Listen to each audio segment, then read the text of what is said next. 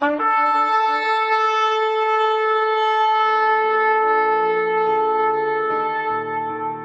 拜是本分，敬拜是机会，敬拜是恩典，敬拜是与神共享天伦。齐来敬拜。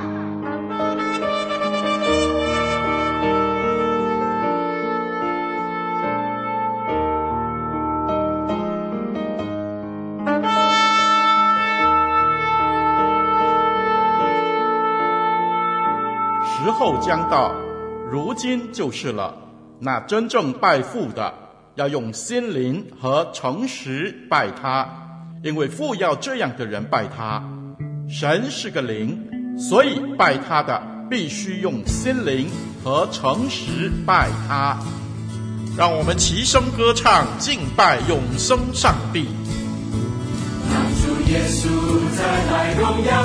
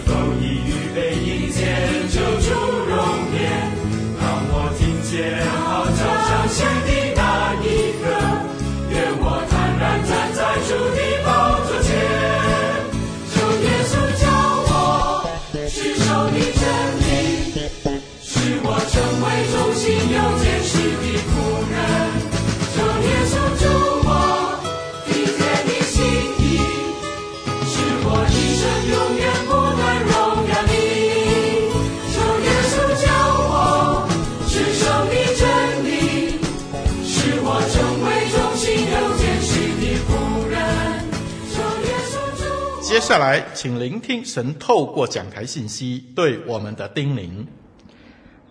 各位弟兄姊妹平安，很高兴我们又来到这个平台，一起来敬拜我们的主。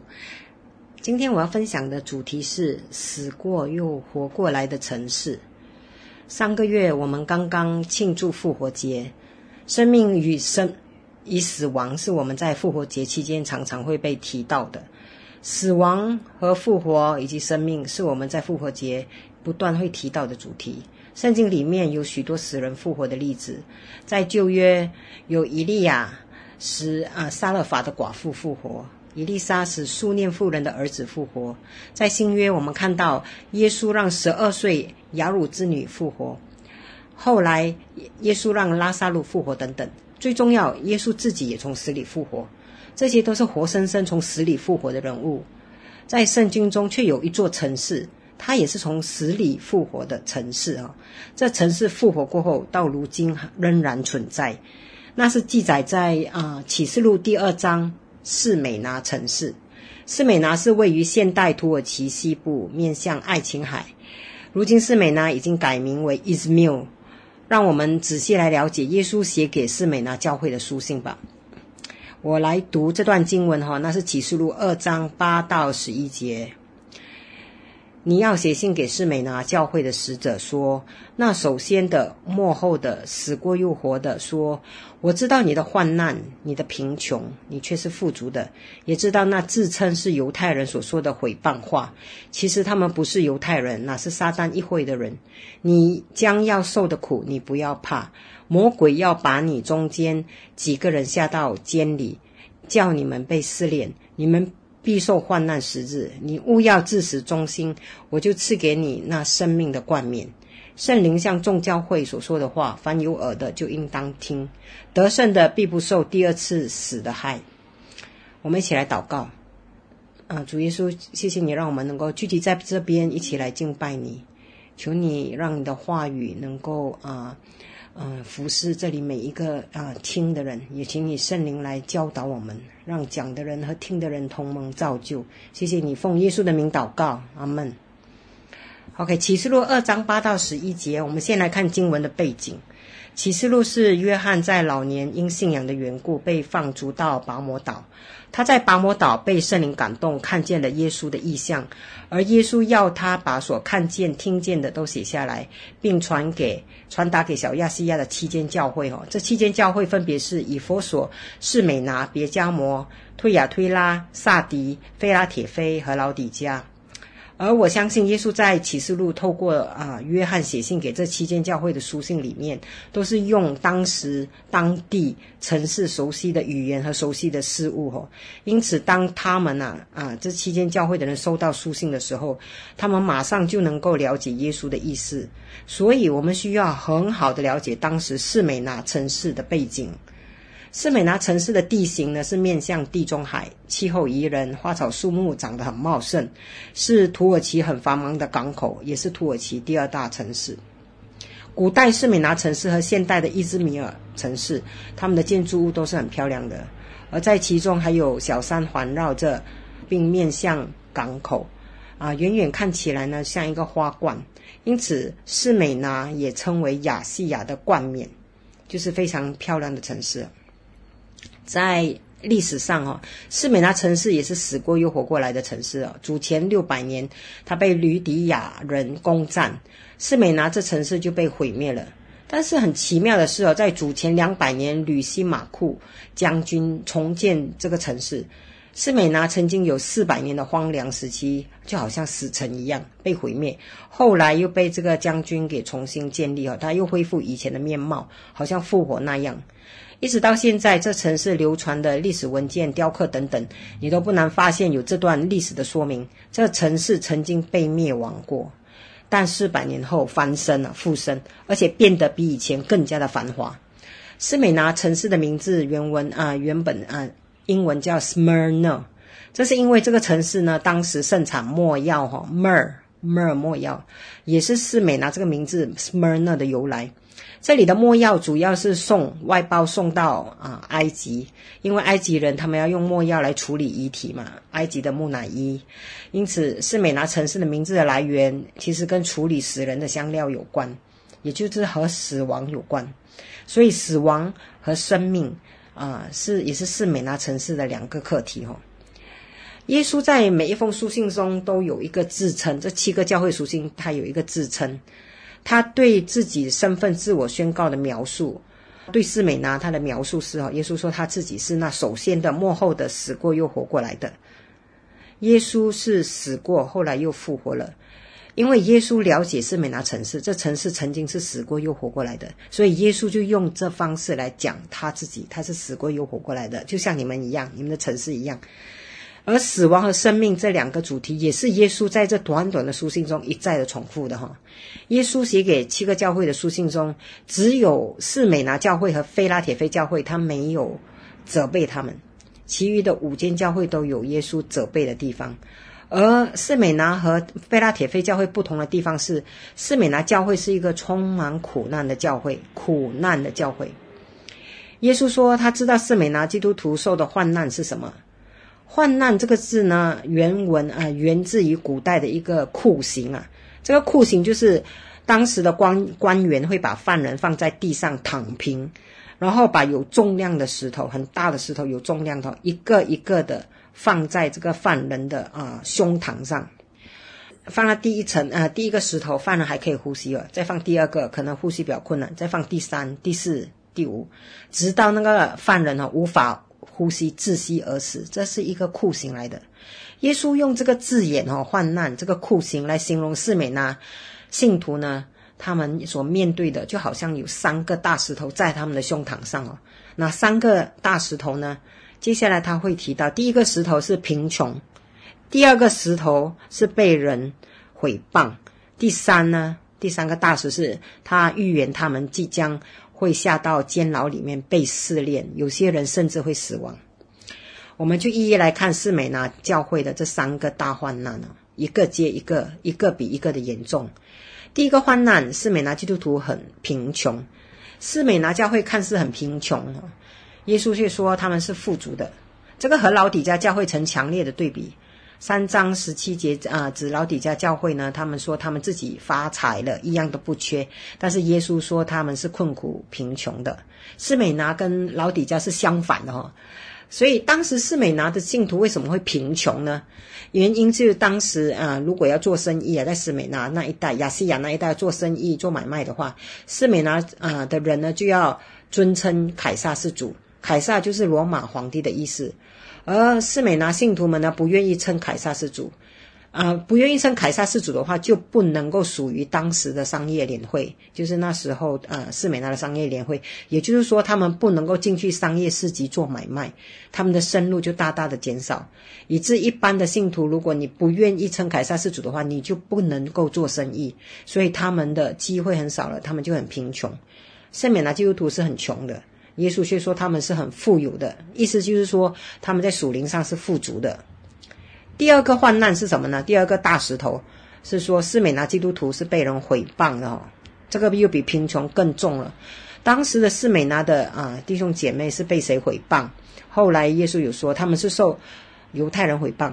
其实当时他们是受犹太会堂的人毁谤。犹太会堂的人呢，跟基督徒当时的基督徒都是属于同一个种族，就是犹太人。当时的以色列已经亡国了，以色列全地都属于罗马帝国的统治。罗马帝国允许犹太会堂的存在。当罗马凯撒就是罗马皇帝要全国敬拜他为主为神的后的为神的时候，哈，罗马皇帝只让犹太会堂的人不需要敬拜他，因为他知道犹太人只敬拜耶和华为神，只有犹太人不需要称凯撒是主。每一间教会的犹太人会堂呢，都有一个名单的。名字在名单上的犹太人呢，就不会被罗马政府逼迫的。但是如果，当中犹太人相信了耶稣啊，就是信了主，他们呢就要被啊犹太会堂的人剔除那个犹那个名单哈，剔除犹太会堂那个名单，也要删掉他的名名字。而他们的家人和亲戚朋友呢，可能也不会谅解他们，因为信了主的犹太人，他们名字被删除过后呢，他们呢就必须要称凯撒是主。他们就是这一群人，就是斯美拿的基督徒。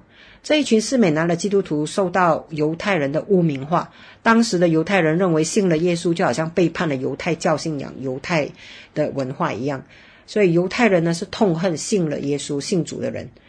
而而耶稣说，这一群毁谤基督徒的人呢，其实他们不是犹太人，乃是撒旦议会的人。耶稣要士美拿信徒呢，基督徒认清楚是魔鬼撒旦在作祟哦。撒旦这个词在希伯来文就是毁谤者哈。耶稣在跟士美拿基督徒说：“你们认为自己是被族人背背叛吗？不是的哈。耶稣要他们认清楚，这些族人呢，这些犹太人呢，背叛你，他们背后呢是有邪恶的力量，撒旦在他们的心里作祟。”这是第二个大石头哈，基督徒被自己同族的人背叛哦，被他们污名化，甚至有一些是被毁谤的哦。第三个大石头呢，就是更大的患难了，那个是指未来的患难呢，未来的，而且他们要受监理受试炼。第十节说，耶稣说：“你们将要受的苦，你不用怕；将要受的苦，就是未来的患难。”耶稣安慰他们，不要害怕。他说：“你将就是指未来你要受的苦难的患难。”他说：“魔鬼要把你也是未来的，要把你们中间几个人下在监里，叫你们被试炼，你们必受患难时日。魔鬼要把你们中间几个人，就是某一些人呐、啊，一有一组人会被下到监里面，不是每一个人。然后另外呢，他说你们必受患难十日，十日呢要怎么解释？众说纷纭哈，不同解经家不同的解释。通常这十日呢。”通常的一般的啊解经家认为，十日并不是真的十天，而是指一段时间，一段比较长的时间。但这个时间呢是有限制的，限制就是只有十天，一段长时间，但是有限制，绝对不会太长。有些，所以他的意思是说，有几个人，就有一些信徒，呃，是美拿的弟兄姊妹会被下到监里，等待被审判了。他们被审判之前下到监里，很大的可能有一些人在十日过后审判过后就被处死，就是一段时间过后他们就被处死了。而这些苦难呢，有时间限制，就是说他受的苦，他被处死过后，就是他可以得到自由了咯。所以这些苦难呢是有时间限制，而且在苦难中的安慰就是上帝说，耶稣说只有十天，十天过后你就有自由了，因为死后就得自由了。第十节，耶稣接着说：“你勿要至死忠心，我就赐给你那生命的冠冕。”所以要注意，耶稣并没有责备士美拿基督徒。他在这封信里面只给他们一个命令哦，这个命令呢是带着应许的，就是说你勿要至死忠心，因为前面讲十字过后嘛，其实是预告他们会死亡。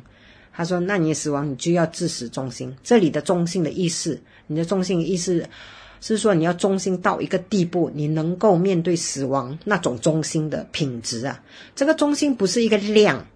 不是说你一直忠心，一直忠心，忠心到死，就是长时间的忠心，它不是一个量来的。这忠心的意思是一种品质，一种 quality，就这种 quality 忠心的程度，可以让你面对死亡。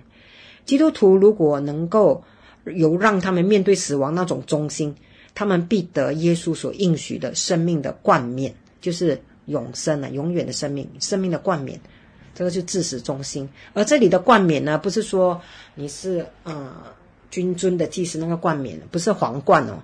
这个冠冕是像奥林匹克运动会那样胜利的花冠，放花在上面。耶稣特别在这里提到冠冕哦，因为他知道士美拿基督徒完全了解他的意思，因为刚刚我也说过，士美拿被称为亚细亚的冠冕嘛。他说：“我赐耶稣说，我赐给你这个冠冕是生命的冠冕，不是你们、呃、那座山啊，不是你们那座山上的花冠，亚细亚的花冠。我所赐的冠冕是生命的冠冕。所以，士美拿基督徒们，你们不要害怕，纵然有人会夺去你的生命，我会赐给你永不朽坏的生命的冠冕。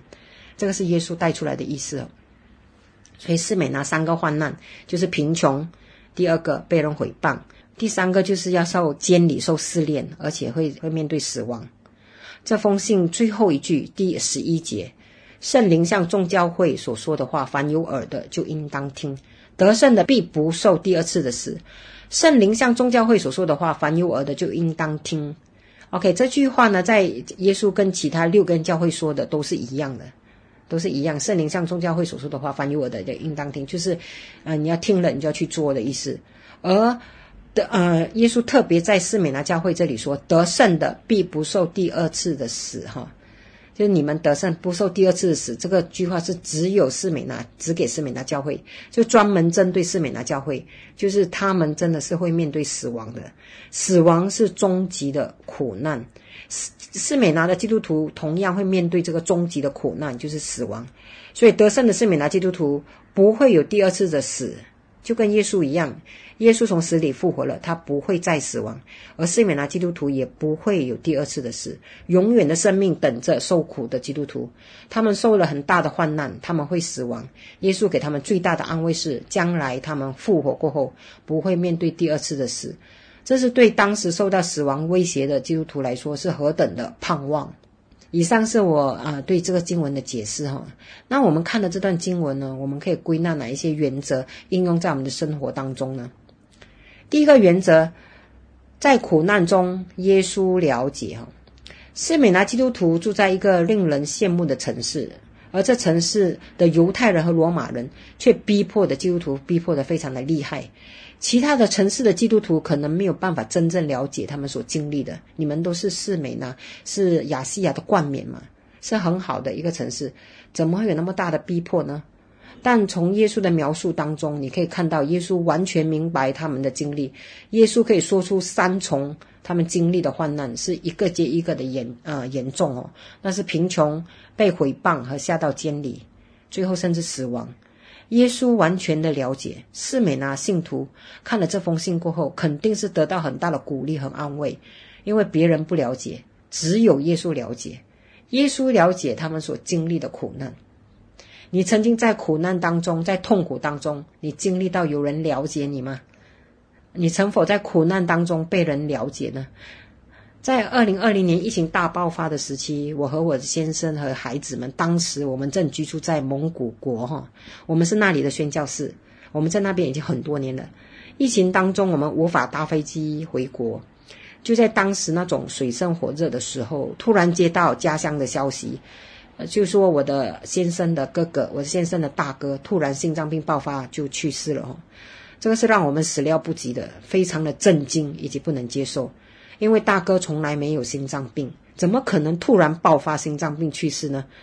我们那时候多么的伤痛，多么的不舍。最痛苦的是我的先生，因为我们没有办法搭飞机回国看大哥，呃，最后的遗容，也没有办法参加丧礼，我们只能透过视频参加看着丧礼。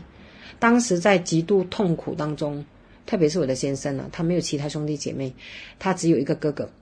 而当时我们住在蒙古，有一个邻居哦，他也是宣教士，他知道了我们的情况，他就啊、跑来我们的家几次啊，就听我的先生分享内心的一些伤痛的啊、感受。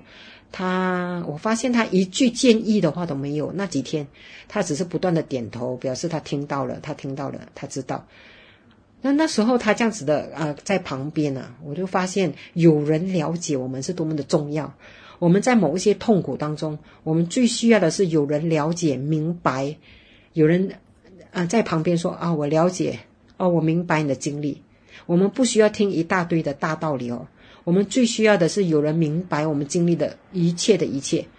而耶稣就是这样跟士美拿教会说：“我完全了解你们所经历的一切，不止现在所经历的一切，我了解你们未来的经历，我也了解。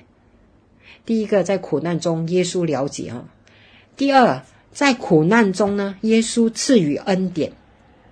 耶稣在这短短的书信当中，带给士美拿信徒很大的盼望，因为他们在啊苦难中，耶稣说他赐予恩典。”啊，耶稣怎么赐予士美拿教会恩典呢？你看，耶士美拿教会，他说士美拿教会信徒是贫穷的，但是耶稣说他们却心灵上富足，这个是耶稣赐予他们的恩典哦，要让他们看见，你们虽然是贫穷，可是你们心灵是富足的。第二个呢，他说你们被同族人毁谤啊，犹太人毁谤你们，同种族的人毁谤你们，你们心灵受创，但是耶稣说，耶稣要他们认清楚，那是撒旦的工作。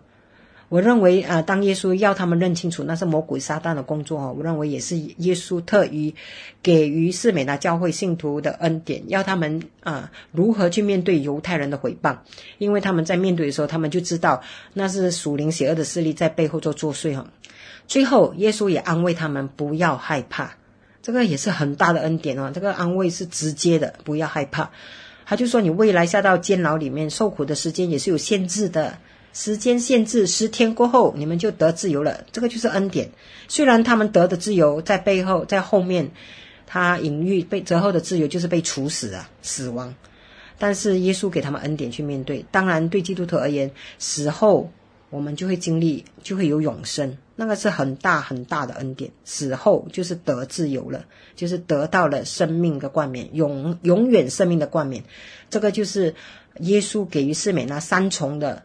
啊，恩典哦，在三重患难的背后有三重恩典，这让我想到保罗有说过，在新约，保罗说：“你们所遇见的试探，无非是人所能受的。神是信实的，必不叫你们受试探过于所能受的。在受试探的时候，总要给你们开一条出路，叫你们能忍受得住。”这里的试探就是试炼的意思，就是很大的苦难的意思，就是基督徒在遭遇试炼的时候，神会为他们开一条路。耶稣会在苦难当中、试炼当中开一条路，给予我们恩典。这个就是在困苦时啊、呃，给我们一个很大的安慰和帮助。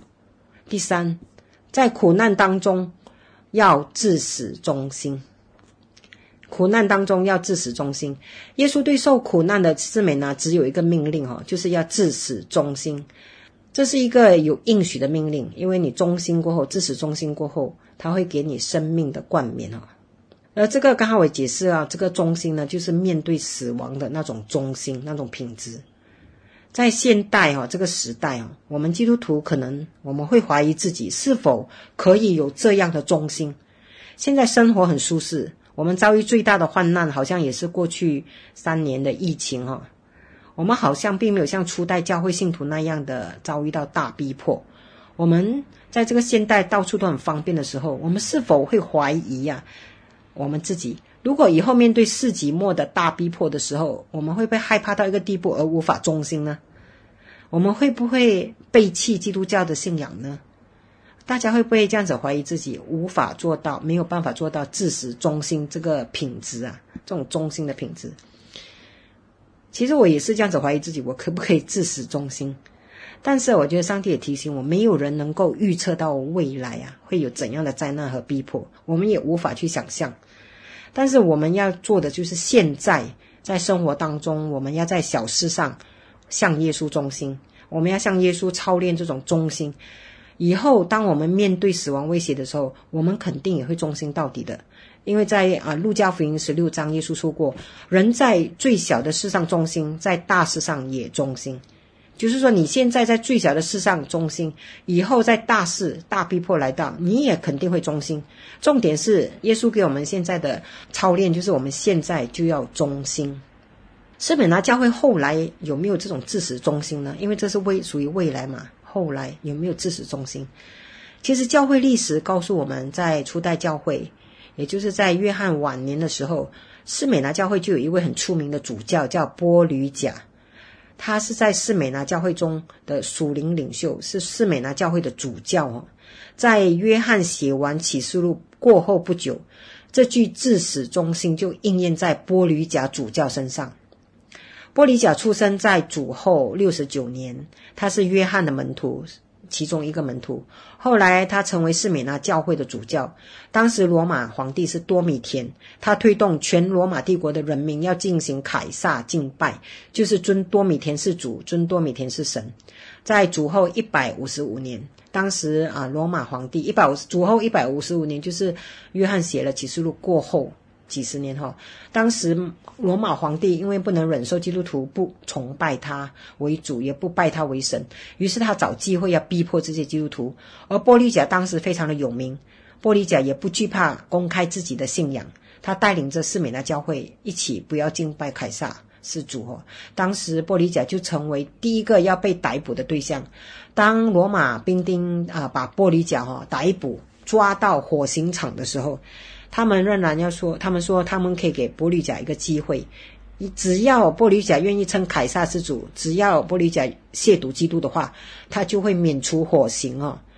波吕贾当时就说了一个很经典的一句话，他说：“八十六年以来，我一直是他的仆人，而他从未亏待过我。如今我又怎可亵渎那位救赎我的君王？”最后，他跟那些要烧死他的人说。你用暂时的焚烧能灭的火吓我吗？你不知道将来审判的时候有永不灭的火烧那不信上帝的人吗？你为何还要迟延呢？只管为所欲为吧。最后，罗马总督下令烧死波吕甲。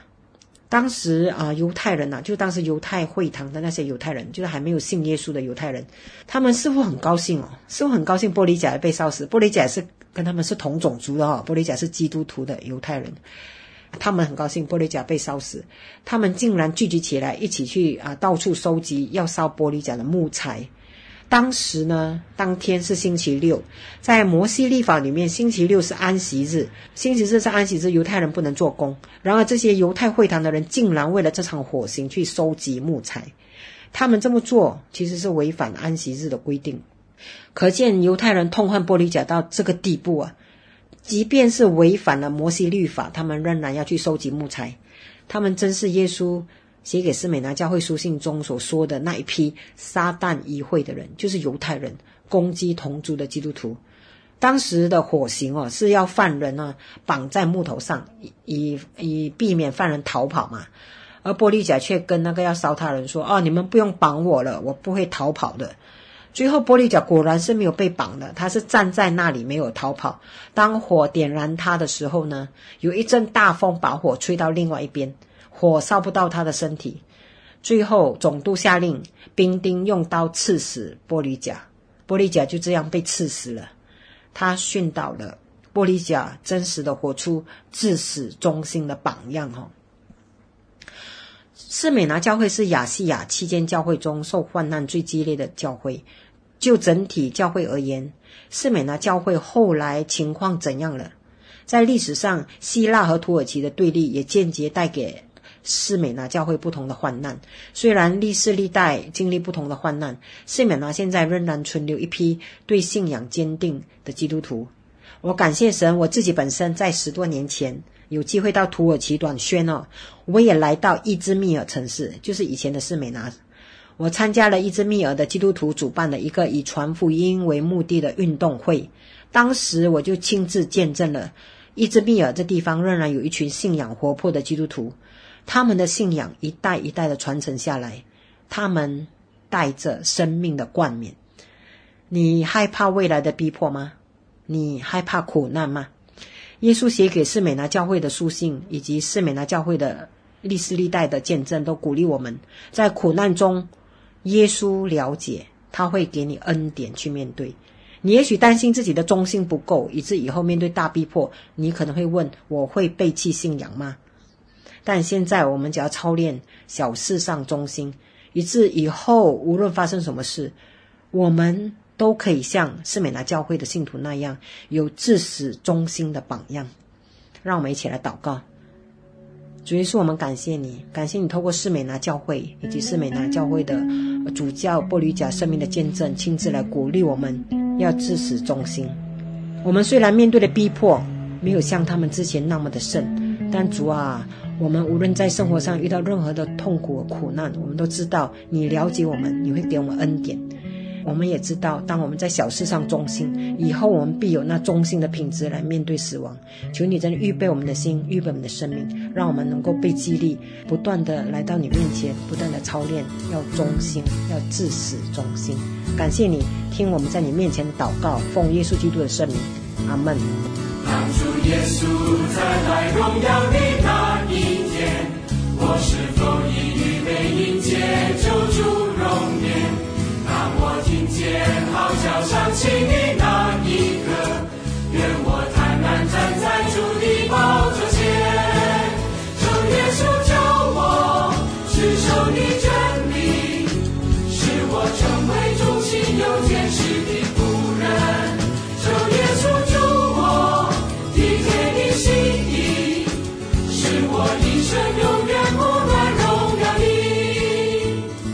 水之声与您。一起线上的敬拜在此暂告一个段落，我们将在每个星期天与你一同敬拜神。欢迎锁定我们的网址，上帝祝福你。